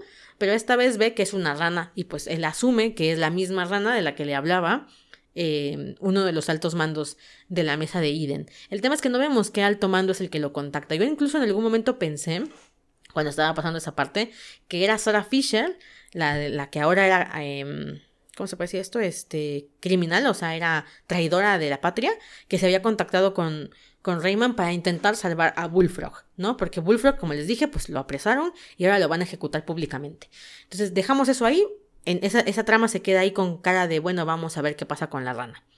Y mientras Hawk y Sarah Fisher se van acercando a la guarida donde se refugia Holloway, Marcus Holloway, y qué pasó con él. Y aquí viene un montón de flashbacks, aquí viene como cosas que pasaban antes de la historia, que a mí me gustaron un montón, ¿vale? O sea, aquí descubrimos eh, que Sarah Fisher era la hija de... Deja que me acuerde cómo... Ah, Fisher, Fisher. Sam Fisher, que es un... pues... un soldado, creo, un soldado pero como super pro de todavía lo que era Estados Unidos, antes de toda la, llegada de Eden, antes de todo esto, él era un soldado de Estados Unidos y pues peleaba por su patria. El chiste es que creo que Sam Fisher viene de también otro videojuego, no me pregunten cuál. También viene un videojuego y me decía Antonio que era como muy icónico de su saga de videojuegos, ¿no? En este caso, este vato eh, pierde las piernas, bueno, pierde la movilidad de las piernas, las piernas creo, las piernas. Le pierde las piernas durante la guerra en la que estaba y Sara nunca le perdonó que, que, se hubiese sacrificado por un país que no vale la pena, ¿no? En este caso Estados Unidos. Y él queda en un barrio muy bajo del que no pueden salir, ¿vale? Entiendo que no pueden salir porque son, eh, a como eh, refugiados, como inmigrantes, no sé exactamente qué onda con ellos, pero entonces él lo que quiere es ayudar a que su hija, Sarah Fisher, tenga una mejor vida, ¿no? Y entonces ella sí pueda hacer algo fuera de ese, de ese pozo de perdición que era el barrio en el que, en el que estaban ellos. Y entonces pide ayuda a Marcos Holloway y le dice, lo que necesito es que limpies el historial de Sarah como él venía de los Estados Unidos y tal vez había sido como un héroe de allá o participó en la guerra que perdieron, em, pues su hija también estaba pues marcada por, la, por el antecedente del papá. Entonces él lo que quería es que limpiaran los datos de ella para que ella pudiera salir de esa ciudad. Y Marcus accede a ayudar a la niña, ¿no? Entonces entran a la guarida y pues es, la guarida de hackers que son los antisistema, o sea, esos vatos hace 15 años creo, ya estaban buscando las formas de rebelarse contra Iden y lo hacían a través de los sistemas de computación, ¿no? Entonces tenían sus hackers y eran así como bien pros. El chiste es que cuando ellos logran limpiar, limpiar el expediente de Sara, Sara los traiciona. Resulta que aunque era una niña, ella ya tenía todo el cerebro lavadísimo por la, pues, por la propaganda de Eden. Entonces eh, la niña activa su segurito que tenía en, en, la ropa y manda llamar a las fuerzas federales porque los niños de Eden tienen que registrar cuando vean algo sospechoso. Entonces básicamente Sara los entrega y entrega al papá también. A ella se la llevan a las fuerzas militares de las juventudes, me, acordé mucho de las juventudes hitlerianas, hitlerianas, pues algo así. A ella se la llevan al ejército y pues la, la tienen como en buena estima porque traicionó a su familia básicamente por Eden, que a mí me gusta mucho este conflicto interior de muchos personajes, lo he visto en algunas historias. La primera con la que me topé no tiene nada que ver con Laserhawk, es La chica del pañuelo rojo, es una autobiografía de una una niña china llamada Jiang Jili. Jiang Jili estuvo durante el régimen de Mao Zedong, no sé si estoy pronunciándolo bien, em, y la revolución cultural. La revolución cultural me parece que fue uno de esos pasajes en la historia del mundo en el que dices hasta dónde llegan los, gobiernos autoritarios. la revolución cultural es no solamente un rollo de, este es un régimen militar o político, este es un régimen cultural. Entonces Mao Zedong lo que hacía era que eliminaba todo lo que no le parecía adecuado para las políticas de su país. Todo lo que era el teatro, el teatro tenía que estar determinado por por ciertos parámetros, no podías hablar mal del gobierno, no podías utilizar pantalones de cierto tipo, o sea, el gobierno te decía qué tipo de ropa usar, qué tipo de música consumir, eh, qué tipo de cosas pensar, ¿no? Eso, hasta ese punto era em, intrusivo, ¿no? Entonces la revolución cultural era esto, y los principales soldados de la revolución cultural china fueron los niños, porque los niños estaban literalmente lavados del coco, donde ellos, eh, por ejemplo, se levantaban cada mañana y en vez de saludar a sus padres o, rezar o lo que fuera, tenían que hacer un saludo a Mao Zedong. Ellos tenían el librito rojo y el pañuelo rojo, que era que los, los identificaba como niños de la, de la Revolución Cultural. Se leían pasajes de Mao Zedong en la escuela, se hacían murales de Mao Zedong en la escuela, una especie de dios, un rollo así. Y siempre el partido era antes que la familia. Todo deber de un buen niño eh, niño rojo era poner antes que cualquier otra cosa al partido, porque el partido era lo que te daba felicidad. No me preguntes cómo, cómo funciona la maquinaria de, de la propaganda, porque nos metemos en berenjenas de otro, otro costal, porque podríamos hablar tanto de la propaganda que, que existió directa en la Segunda Guerra Mundial con las juventudes hitlerianas, como podríamos hablar de la revolución cultural eh, que vivieron los niños eh, de, la, de la época roja de Mao Zedong. El chiste es que Jiang Li eh, empieza a ser como muy elogiada en su escuela. Yo ya me desvié, ya si vio, ya me desvié. Eh, Li empieza a ser muy elogiada en la escuela, empieza a tener muy buenas notas eh, y empieza a ser elegida para formar parte de, los niños rojos, que son como la, élite de la escuela y que son los que dan la bienvenida cuando viene Mao Zedong, tienen como ese tipo de actividades más cercanas al presidente, ¿no? Eh, al dirigente del partido. Entonces, ella empieza a ver como sus sueños cumplidos, porque ella está como muy entregada a la revolución y empieza a ver sus sueños cumplidos cuando se entera que su papá, eh, que es un, era, porque le quitaron del negocio, un regente de un teatro, está haciendo cosas la, contra la revolución cultural. Es decir, es un, es un, pues es un revolucionario del gobierno de Mao Zedong. Si bien no está metido en temas de, de lucha física, de lucha violenta, estaba metido en una, en una, lucha cultural a través de obras de teatro, de música y tenía contactos un poco turbios en ese, en ese sentido. Entonces Jiang Jili durante gran parte de la historia está dudando sobre cuál es su verdadera lealtad. Su lealtad está con su papá, su, su, su abuela, su, su, su mamá y creo que tenía un hermano o con el partido y ella va dudando. Por supuesto, para ti, que para ti, para mí, que no estamos bajo un régimen de ese tipo, nos puede parecer totalmente ilógico decir, pero ¿quién, quién hablaría bien del PRI? ¿Quién hablaría del quién, quién daría algo por el PRI en vez de por su abuelita, no? Aquí no nos parece común ni normal, pero allá durante esa época lo era. Entonces, esto es lo que le pasa a Sarah Fisher. Sarah llega a este lugar en el que están haciendo, el papá se acaba de meter en un terreno ilegal, acaba de contactar a Marcus Holloway, que es un líder de la resistencia anti-Eden, que es un crack, es, es, un, es un hacker que está moviendo al mundo ya, está haciendo realmente cosas contra Eden para salvarla a ella, o sea, el papá lo que quería era salvarla a ella y Sara decide traicionar a todos. Traiciona al papá, traiciona a la revolución, que al fin y al cabo ella no estaba con la revolución, o sea, eh, Sara no estaba así de que, ay, sí, a mí me interesa la revolución, no, eso fue cosa del papá. Entonces, este, Sara pues se, arrepiente mucho de ese pecado que cometió en su juventud, ¿vale? Porque a partir de eso resulta que ella entra a las, pues a las fuerzas, ¿cómo les dije? A las fuerzas de, lo, de los jóvenes de Eden y tiene un alto puesto y lo que quiere es seguir escalando en, pues en la, en, ¿cómo se dice esto? En la pirámide de mando, en la cadena de mando, esa era la palabra, en la cadena de mando. Al papá lo dejan en libertad condicional, es decir, no lo encierran, pero lo tienen fichado, y ella siempre va a ser la hija de un traidor de Eden. ¿no? Entonces la hija quiere romper todo contacto con el papá, ella va creciendo dentro de estas fuerzas eh, militares, y una, una, tarde, cuando ella ya tiene 17 años y ya la van a... Eh, ella justamente está pensando si sí o si no debería de meterse implantes este, mecánicos para, para mejorar su, su nivel de, de, soldado. Y el papá le está diciendo que no y ella se pelea con él porque le dice que no tendría que estar haciendo tantas cosas si no fuera la hija de un traidor y el papá le dice que no se preocupe, que esta es la última vez que habla con ella y que le desea lo mejor en la vida, ¿no? Y le cuelga. Y entonces ella se da cuenta que él va a reenmendar el error que ella cometió cuando era una niña. Bueno, ella no lo ve como un error, ¿no? Pero el papá sí, porque el papá realmente entregó a un grupo de gente que estaba haciendo algo contra Eden para salvar a su hija y los condenó a una prisión.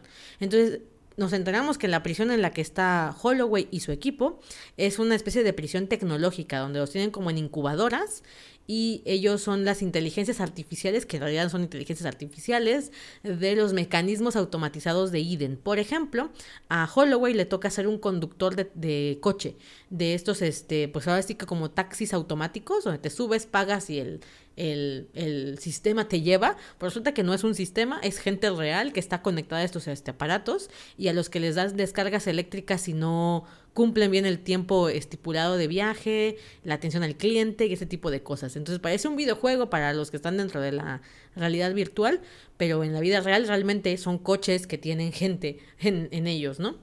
Entonces Holloway lleva ahí metido creo que 11 años eh, manejando un coche, ¿no? Ya le creció la barba, ya está todo mm, condicionado a los choques eléctricos que le daban cuando no cumplía su tasa de su tarifa.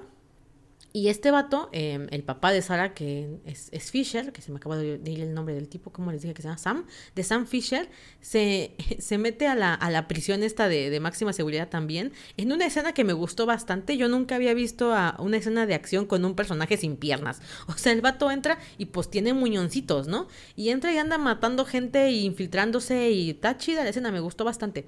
Por fin logra salvar, o bueno, rescatar al, a Holloway y logran huir de la prisión. Pero, eh, pues, Holloway le dice que no está feliz, o sea, todavía quedó un montón de gente en la prisión, entre ellos los amigos con, las que, con los que estaba la noche en la que los atraparon, y que ellos están ahí por la culpa de él, por haber ayudado a la hija de Sam Fisher, ¿no? Y él le dice, bueno, yo ya pagué mi deuda, yo te debía salvarte porque mi hija te metió en este problema, eh, pero ¿sabes qué? Si quieres ir a salvar a los demás, pues vamos a hacerlo. Y entonces Holloway y Sam se unen para atacar esta prisión ya de una manera más eh, directa y resulta que pues Holloway tenía como mucho carisma, entonces va juntando gente a lo largo del, tiempo en la ciudad que quieren rebelarse contra Eden y Sam los va entrenando porque le da un soldado, entonces va dando entrenamiento militar para que sean capaces de enfrentarse de verdad a la gente de la prisión y de Eden. Entonces ellos entran a la prisión. Eh, hacen un motín con la gente que está ahí dentro, rescatan a los prisioneros, masacran a, los, la gente de Eden y toman esta prisión como su nuevo lugar de operaciones. ¿No? Está bien chido porque le dan una estética bien, bien underground. Me gustó mucho la estética. El chiste es que este se vuelve su, base de operaciones durante un tiempo y desde este lugar hacen la resistencia contra Eden y los atacan constantemente y empiezan a, dar baja de, eh, a sus filas y involucrarse en su sistema y etcétera, ¿no? El tema es que los atacan. O sea, llega un momento en el que no me acuerdo cuál es la situación, pero ya, ya, ya me perdí ahí. El chiste es que deciden atacar este lugar y lanzan como misiles este, proyectados, misiles este, predirigidos y pues masacran a toda la gente. Entonces Holloway sobrevive, pero el papá de Sarah, Sam Fisher, muere, ¿no? Entonces, y varios otros mueren. El chiste es que aquí es como que sepultan la revolución que inaugura Holloway después de salir de la prisión, con justa razón, la neta. Ahora, con la nueva llegada de Alex Taylor y del intento nuevo de, de, de, de sublevación que hubo en la capital, gracias a Laserhawk que dejaron la pistola de portales y todo este rollo, digamos que vuelve a surgir este nuevo, este, este, este, intento siguiente de continuar la revolución. Y Sara lo que quiere es avisarle a Holloway que ya saben dónde están y que van a volver a repetir lo que sucedió años atrás con la masacre que hubo eh, con los, los misiles teledirigidos. Entonces lo que quiere es que hackee el sistema para evitar esta muerte, ¿no? Entonces ella dice, vamos hacia allá. Laserhawk y ella ya llegan después de que ella cuenta como todo su pasado trágico. Eh, los atacan los vatos de la fortaleza esta, que son la gente de Holloway, y los encierran. Y entonces nosotros nos vamos enterando de esta historia de, background a través de, de Sarah Fisher, que cuenta que está arrepentida. O sea, que realmente se sintió muy mal después de la muerte del papá porque se entera de que el papá muere porque lo ve en las pantallas de la, de los soldados porque ella está en parte de la ella es parte de las fuerzas de ataque contra los vatos que se sublevan. Entonces ve, ve morir al papá y ella se queda con la espinita de creer que el papá se fue creyendo que ella lo odiaba no cuando en realidad no. Entonces quiere, quiere enmendar el error por eso quiere salvar a Holloway. Así que llegan a este lugar pero Holloway no la quiere perdonar. O sea Holloway dice es una puta rata traidora. Miren el problemón que nos metiste y todo por tu maldito fanatismo hacia Iden no y ella está intentando ganarse su perdón. Y aquí Laserhawk juega un papel importante porque Laserhawk pues escucha su historia y de alguna manera se siente identificado. No sé por qué chuchas. Se la no sé por qué chuchas. Laserhawk dijo como, pobre morra, todos cometemos errores. Y como le había pasado lo de, lo de Taylor y lo había matado y se había dado cuenta que eso no era lo que realmente quería, que matarlo no le dio absolutamente nada y lo dejó más vacío todavía. Eh, habla a favor de ella y le dice a Holloway que la escuche, que tal vez ella realmente está arrepentida y puede ayudar a la revolución. Y entonces Holloway pues accede porque de alguna manera Laserhawk, por lo que entiendo en la historia, tenía como cierto estatus dentro de la gente que lo conocía. Había sido un super soldado y al parecer un super soldado que se había revelado y cuando lo hizo pues se cargó como a bastante gente de Eden. Entonces eh, mucha gente lo tenía pues como traidor obviamente eh, y otra gente lo tenía como alguien, alguien interesante o alguien a quien escuchar. Entonces Holloway pues creo que conocía la historia de, Le Laserhawk y dice, ¿sabes qué, Laserhawk? Si tú confías en ella, pues voy a intentar darle el voto de el voto de confianza, ¿no? Entonces deja ir a Laserhawk de esa prisión, donde le, enseña como lo que más quiere, y Laserhawk lo que más quería era volver a estar con Alex y con la gente que se murió en la historia. Y él va saliendo y cuando, cuando platica en esta como especie de, de ensoñación, de realidad virtual, habla con Taylor y le dice que se dio cuenta después de haberlo matado que la rana tenía razón, que la rana, que Belfrog era un buen amigo, intentó evitarle ese dolor y no lo consiguió. Y entonces Taylor le pregunta, oye, ¿y dónde está tu amigo? O sea, la rana. Y él se da cuenta que la rana pues fue apresada y que probablemente está en peligro. Entonces decide ir a salvar a Belfrog. Y pues sale de la prisión, regresa a Holloway y Holloway le da el coche de Sarah Fisher y le dice pues suerte, ¿no? Entonces él se encamina y va de regreso a la capital de Eden a salvar a Belfrog, que está pues condenado a la muerte pública en la televisión. Muy bien, hasta aquí nos quedamos. Holloway ahora va a hablar con Sarah Fisher sobre eh, cuál es el plan que ella tiene o, qué es, o cómo puede mostrarle su lealtad a Holloway después de cómo puede redimirse por lo que hizo en el pasado, ¿no? De que lo metió a la prisión durante 11 años, que una prisión más que una prisión es un infierno. Eh, Holloway es un personaje que me gusta bastante, pero pobrecito. Y bueno, Dolph que se va dirigiendo hacia Eden y antes de llegar a Eden se topa con Red, este Power Ranger que tiene como problemas de ira contra Red y se empiezan a pelear, ¿no? En, un cyborg ahí. Eh, las 60 sesiones, digo, están bien vaciadas. Y volviendo a la trama de mm, Rayman, Rayman va a ver a Belfrog. Belfrog está en una prisión, este porque lo van a ejecutar, ¿no? Y entonces él quiere hablar con él, con la rana, y le dice, oye, a mí una cosa me dijo que vine a hablar contigo porque tú tienes las respuestas. Y él le dice, bueno, depende. La rana aquí está en su papel de sabia, ¿sabes? La, eh, Belfrog está como, yo ya pasé por ahí, amigo, yo, yo sé lo que estás pasando. E intenta de alguna manera em, guiarlo hacia lo que él busca, ¿no? Entonces Rayman le dice, bueno, yo no sé dónde estoy, necesito tu ayuda. Y él le dice, puede que lo que yo te diga no te vaya a, a ser feliz. Yo puedo ver el pasado, el presente y el futuro con, con, un poder que tengo. Entonces, si quieres verlo, pues te lo enseño, pero va bajo tu responsabilidad. Y Rayman acepta. Entonces, Belfrog le enseña, saca de su boca esta burbuja en una escena muy anticlimática, pero divertida, y le muestra, entiendo yo que no le mostró el futuro, le mostró el pasado.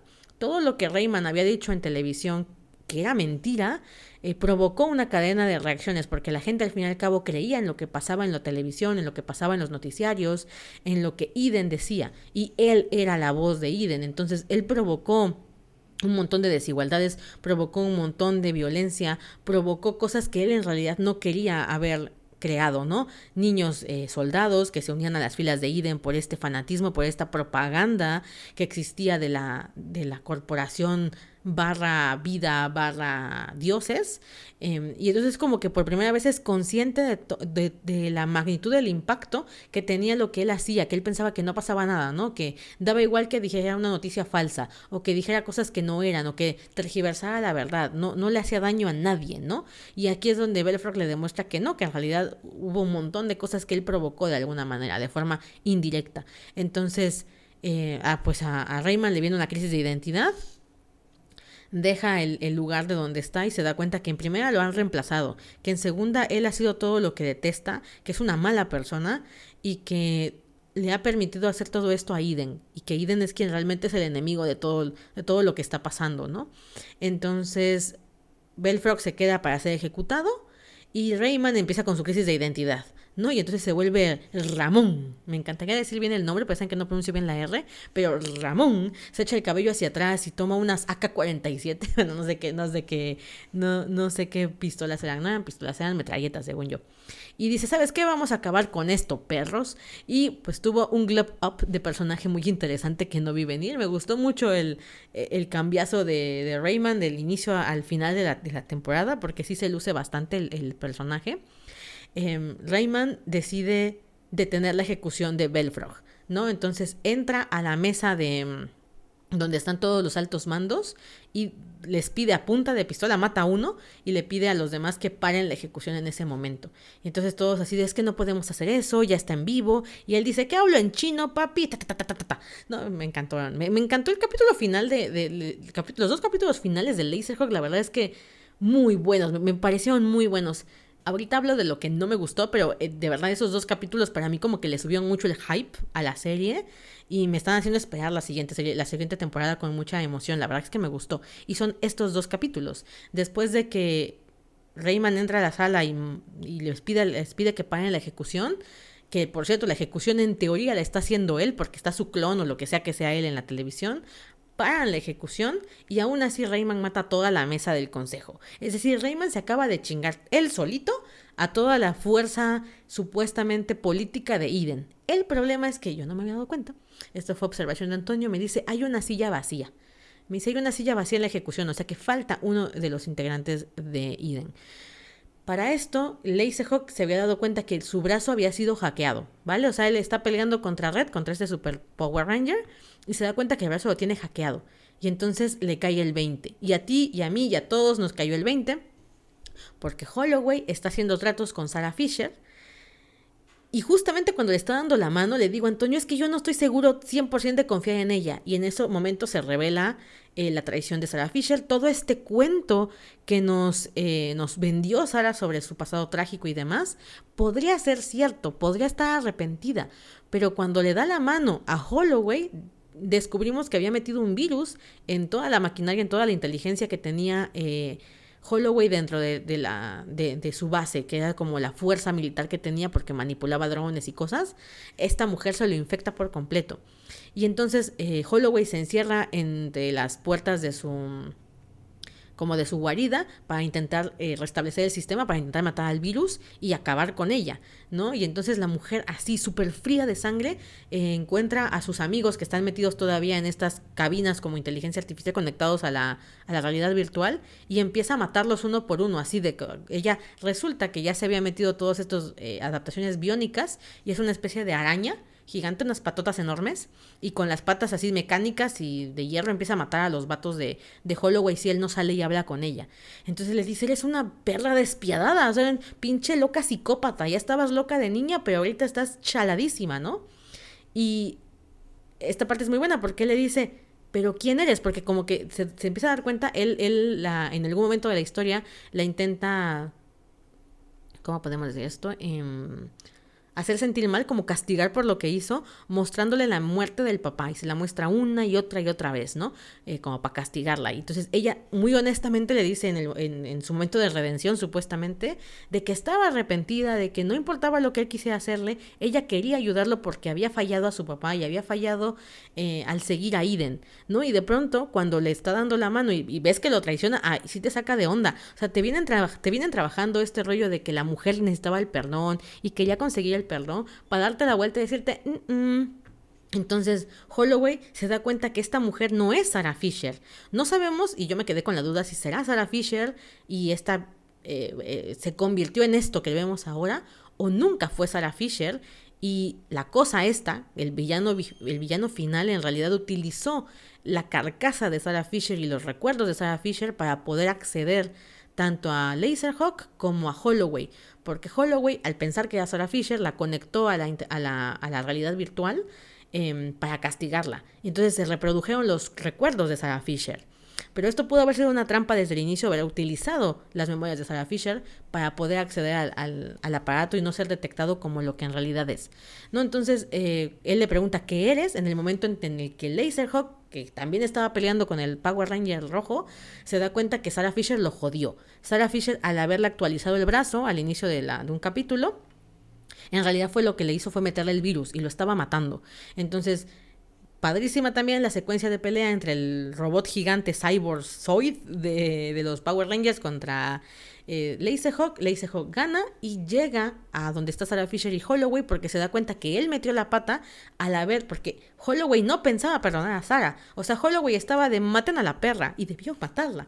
Pero Laserhawk dijo, güey, tal vez no es tan mala. Y ese güey, tal vez no es tan mala, acababa de joder otra vez a los anti-Eden. Entonces eh, regresa para pues resarcir el error. Pero cuando entra, pues ya se encuentra con una Sara robotizada con sus patas de araña. Empieza la pelea, pero él se está muriendo. O sea, el virus que le infectó Sara se lo está, se lo está cargando y ella lo sabe. Entonces él cae a los brazos de ella y le dice, oh, y le dice, me agradabas mucho, fuiste una pieza interesante en este rompecabezas, ¿no? Y entonces le dices, eh, ahora sí ya te puedes morir en paz, ¿no? Porque el vato llevaba queriéndose morir desde que iniciamos la serie. Y entonces le dice, ¿sabes qué? Tienes razón. Eh, no, que no me acuerdo la frase. Es una frase bien matadora de los 90.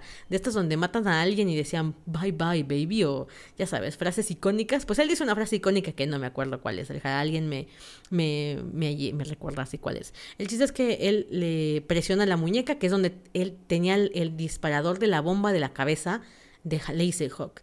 Entonces él explota su propia bomba en un momento de autosacrificio y le dice básicamente bye bye perra, ¿no? Entonces explota la bomba, muere y vemos cómo Sarah se empieza a deshacer, ¿no? Como pues la, explosión la mata, ¿no? Entonces Holloway dice, ay, fiu, ¿no?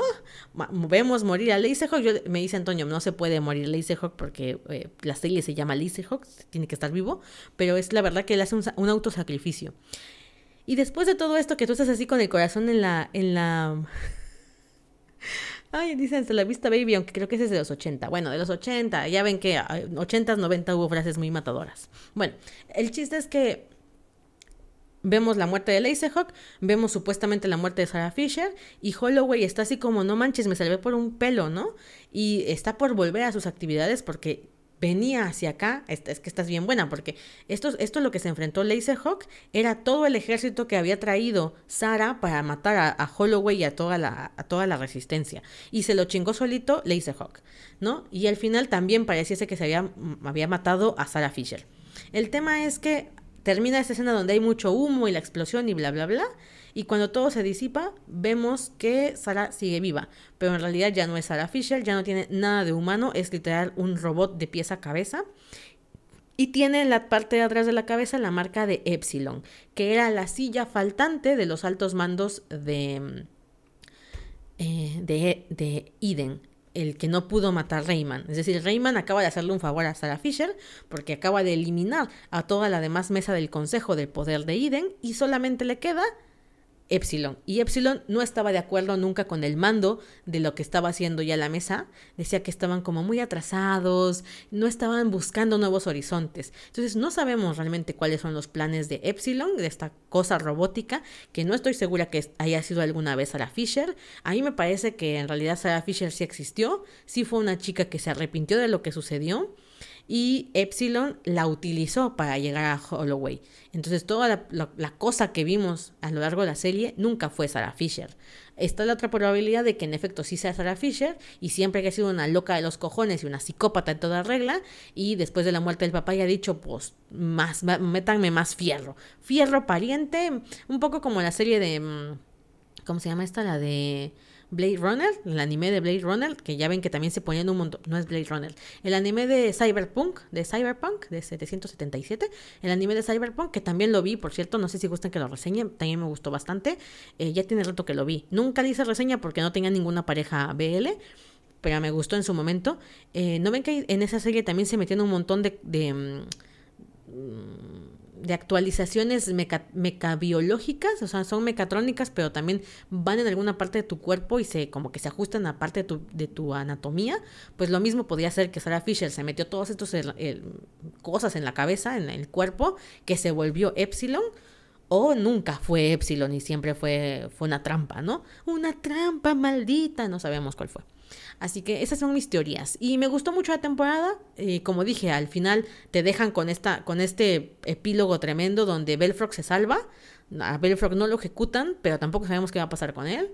Em, Ramón, ahora, en vez de Rayman, Ramón mata toda la mesa del consejo, lo cual en realidad no beneficia a nadie más que a la misma Epsilon, porque ella también quería deshacerse de la mesa del consejo, ya, ya los había traicionado de alguna forma por sus propios intereses, pero no sabemos cuáles son los intereses de, de Epsilon. Y tenemos que Holloway queda básicamente como un rehén de Sarah Fisher, bueno, de Epsilon, porque tiene a la gente ahí que es su, su, gente metida en estos como cosos de realidad virtual y Sarah los de, bueno, Epsilon lo amenazó con matar a cada uno de ellos si no colabora con ella. Ahora, ¿cuál es su plan? Eso todavía no lo sabemos. Y ahí termina la serie y yo me quedé con cara de what the fuck, bro, what the fuck, estoy así como no vi venir ese, ese giro en la tuerca, no vi venir ese final. Eh, esa sorpresa me gustó mucho y más que nada porque no fue una sorpresa que salió de la nada. Por ejemplo, de Sara siempre tú puedes estar dudando de su credibilidad porque Sara es la que te está contando la historia. No tienes al papá que es Sam Fisher ni a Holloway para contarte su versión de los hechos. Todo es Sara y ahora sí que... Em, su postura del arrepentimiento que sentía por lo que había hecho no era más que palabrería. O sea, tú estabas así de le creo o no le creo. Y si le creíste en algún momento de la serie, pues cometiste el mismo error que cometió Holloway y Laserhawk. Entonces, ni siquiera puedes decir, qué pendejo, ¿cómo no se dio cuenta? Porque tú como espectador también le llegaste a creer. Y ese, ese personaje me gustó porque se ve que es una desgraciada perra loca psicópata. Ni siquiera sé si es femenino o masculino Epsilon pero sí está loco, loco como una cabra. Es, sádica, es cruel. Em, es un muy buen villano. Me gustó como villano, este, Sara. Y creo que eso le da como puntos a la historia. Obviamente pasa el epílogo y entonces vemos que aparece una pantalla de guardado, de como si fuera un videojuego. Y al parecer alguien hizo un backup de la memoria de Laserhawk. Entonces la van a la van a reinstalar. Es decir, Laserhawk ya se quería morir, pero después de ver a esta perra loca igual tiene ganas de venganza de la, de Aldevis, de la que no mata el alma y no envenena, porque pinche vieja. Entonces eh, lo van a restablecer. Y vemos que quien va a restablecer, restablecer la memoria de Laserhawk es el papá de la verdadera Sarah Fisher, es decir, Sam Fisher. No sé si el vato esté vivo, no sé qué onda, porque literal es una pantalla de videojuego, entonces tú no te enteras si él también existe, digamos, su memoria en, en alguna parte de la, de la web, o si estaba vivo, o si nunca se murió y si estaba vivo, ¿no? No lo sabemos. Em, ahí termina la temporada y de verdad que yo quiero una temporada número 2. Me gustó bastante la serie. ¿Cuál fue el único punto negativo que le encontré a Laserhawk? Eh, que Laserhawk no entiendo por qué es el protagonista. o sea, el conflicto de Eden, eh, no, él no está realmente comprometido con el conflicto que hay con Eden. Eh, Ramón o Rayman tiene más sentido que sea un personaje en conflicto con Eden porque lo bajaron de su pedestal, le dieron la espalda y hasta después de eso fue que Rayman recapacitó en lo que estaba haciendo y se puso en contra de Eden. tiene más sentido que sea Sarah Fisher la, villana y Holloway el protagonista, porque Holloway era un tipo que desde el inicio estaba en contra de Eden y fue, fue metido a la cárcel 11 años por la culpa de esta chamaca, entonces es normal que la quiera matar. Eh, pero yo decía, Hollow, eh, Laserhawk, ¿dónde entra? O sea, a pesar de que había sido un super soldado, que había servido a, a Eden obligado y había sido torturado en sus experimentos, no estaba buscando nada en contra de Eden, quería un futuro junto a Alex, quería esta vida eh, solamente con el amor de su vida y escapar y todo este rollo, se lo mocharon, o sea, se, se lo cortaron cuando Alex se unió a la revolución y eligió la revolución por encima de él. Pero toda la serie tú sientes que, que Dolph no sabe para dónde va, ¿no? O sea, está perdido después de la muerte de Alex. Al inicio quiere la muerte de... bueno, al inicio quiere la vengarse de Alex, pero una vez que lo consigue se queda vacío. Y después quiere salvar a Belfrog porque fue un buen amigo, pero después se da cuenta que lo traicionó Sara. O sea, siento que siento que Laserhawk solamente le, le, pasaron cosas. No fue como un personaje protagonista activo, sino que fue el, saco de boxeo de la serie. O sea, iba de aquí para allá porque no tenía como dirección y y simplemente era un personaje que le pasaban cosas. A pesar de que me gustó Laserhawk, eh, me gustó más Belfro, que es la ranita. y me gustó mucho Sarah Fisher. O sea, la serie a mí me gustó por la villana, que es una desgraciadísima, y por la ranita. y por Rayman. O sea, esos tres, esos tres personajes me parecen como más interesantes que el mismo Laserhawk, del que se supone que es la, la historia.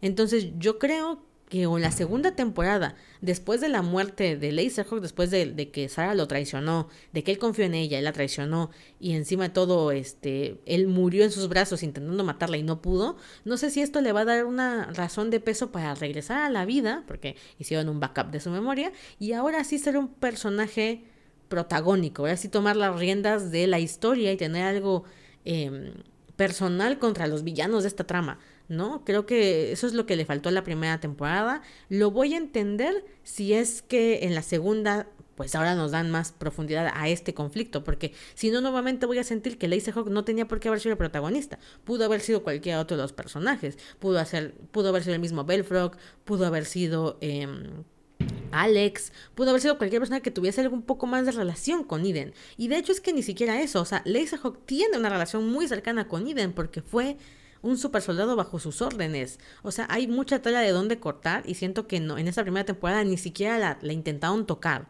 ¿Vale? Ni siquiera intentaron profundizar en por qué Laserhawk tendría que ser el protagonista de, de, su propia serie. ¿No? Entonces espero ver una evolución para, por esa parte para la siguiente temporada, sino que pongan a alguien más por el amor de Dios.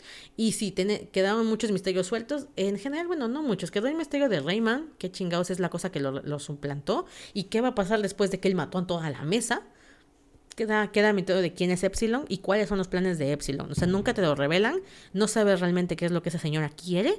Señora loca y psicópata, quiere, pero quiere algo. Y no son besos. ¿Cómo era el, ese? algo quiere y no es dinero, ah, pues eh, lo mismo, esta mujer no quiere poder eh, monetario porque ya lo tenía, estaba hasta la hasta, hasta el top de Aiden, de Eden. Entonces, ¿qué es lo que quiere? ¿Quiere el caos? ¿Quiere la destrucción? ¿Quiere matar a todo el mundo? ¿Quiere una nueva era donde todos sean robots? No lo sé, no, no tengo idea. Así que bueno, esa es mi, mi, mi esperanza para la siguiente temporada y mi hype que existe para la siguiente temporada. Como les dije, no es una historia BL, hay una pareja eh, chico chico al inicio de la historia, pero es más que nada una motivación para, para Laserhawk. Y estoy segura que tal vez... Em, Estoy segura que tal vez, ¿eh? Estoy segura que, aunque es importante para el primer arco de evolución de Laserhawk, no creo que sea necesario ponerle otra relación romántica más adelante. Eh, ni siquiera creo que lo vayan a hacer. Estaría chido para que sane sus heridas el pobre vato. Eh, mientras no salga otra, otra, loca psicópata, estaría chido que trabaje en alguna relación por ahí, pero no es garantía. Entonces, si la, vas a ver intentando encontrar esto de, de, una parejita de entre Alex y Dolph, pues no la veas, porque no, no tiene mucho chicha de dónde, de dónde cortar. No te dejan ver mucho de lo que eran como pareja, porque pues uno de ellos traiciona al otro al inicio de la serie. Entonces, ¿para qué quieres ver el amor entre un traidor ah, con el protagonista? No, no se siente cool. Pero bueno, eso es todo por hoy. Es un episodio cortito en el que quería hablarte de una serie que también es cortita. De hecho, ahorita no recuerdo cuántos capítulos tiene. Voy a, voy a decirte cuántos capítulos son porque son poquitos, según yo. tiene seis episodios. Tiene seis episodios y creo que cada uno dura 20, 25 minutos. Entonces se va muy rápido. Yo me lo chuté en dos fines de semana dándole como, creo que han sido dos o tres horas cada día. Y me la acabé de volada. Sí, como dos horas por día. Creo que el sábado vimos una hora, y el domingo vimos las restantes y, se acabó y la verdad es que me quedé con muy buen sabor de boca y con ganas de la siguiente temporada que creo que luego no todas las historias lo logran esta se queda lo suficientemente cerrada ya nos presentaron a la villana ya nos presentaron el mundo ya nos presentaron las consecuencias de lo que puede pasar con alguien como ella en el liderazgo em, y te dejan todo abierto para la, una segunda que todavía tenga bastante sustancia. No esas que sientes que son relleno. no, aquí se ve que es como, va a estar buena, creo. Dependerá cómo la lleven. Pero bueno, esa es hasta ahorita mi opinión sobre Laserhawk, eh, la serie de Netflix. Insisto, no es un BL. La empecé a ver porque la pareja protagónica, o bueno, los personajes protagónicos parecían ser una pareja estable. Y pues ya viste que de estable, pues no mucho. Me han engañado.